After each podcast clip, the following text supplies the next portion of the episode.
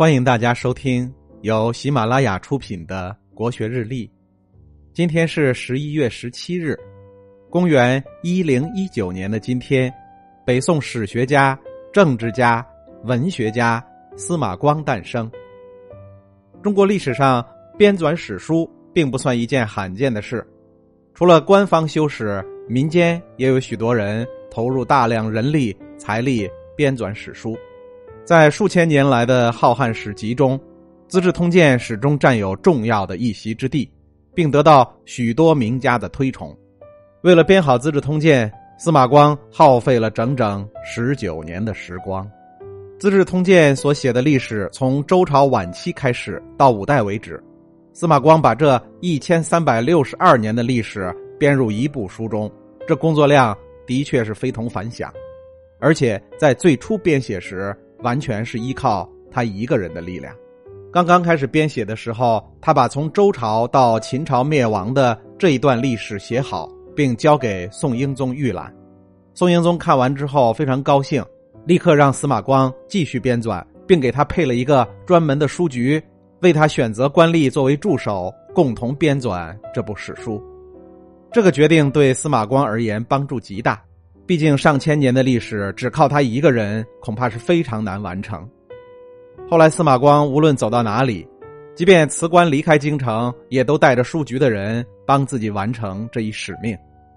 其实，在编纂这部史书的时候，司马光的人生发生过很大的变化。在第一次给宋英宗进献部分书稿时，他担任龙图阁直学士。宋英宗去世以后，神宗继位。司马光在神宗心中的分量非常重，司马光当时的声誉极好，又有足够深厚的学术底蕴，神宗便把司马光从龙图阁直学士升任至翰林学士，再到御史中丞。宋神宗非常希望能有所作为，他希望自己可以革除大宋的积弊，振兴国力，于是便向很多有才干的人征求治国的方略。他找来王安石推行新法。同时又想让司马光担任枢密副使，司马光并没有接受这一任命，而是想尽办法去做推辞。起初，王安石变法和司马光并没有什么冲突，可是随着变法的推进，出现了许多不尽如人意的地方，让两人的关系也变得日渐紧张。后来，司马光因为一位好友曾直言王安石变法的弊端而被罢黜，心中感到十分不满。从这时候起。司马光便选择退居洛阳，带上书局，不再公开谈论政事，一心编纂《资治通鉴》。司马光在编纂这部著名的史书时，可谓兢兢业业、用心良苦。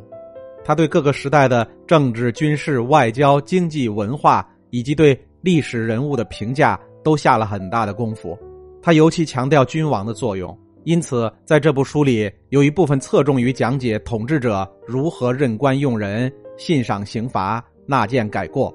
他还特别注重君臣关系，他希望通过这部书能够让后世走上明君贤臣的道路，避免昏君庸臣的方向，让国家可以不断兴盛，百姓得以安居乐业。后来，宋神宗看到司马光的书稿，亲自题写了《资治通鉴》的书名。皇帝认为这本书的确做到了有鉴于往事、以资于治道的要求。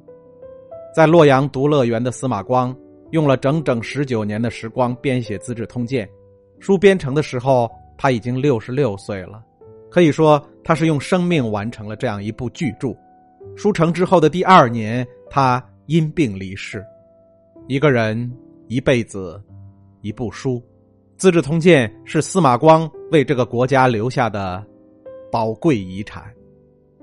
今天的国学日历就分享到这里，最后和大家推荐我的新专辑《心态王者苏东坡》，让我们透过东坡先生起伏的人生，走进无比风雅的世界。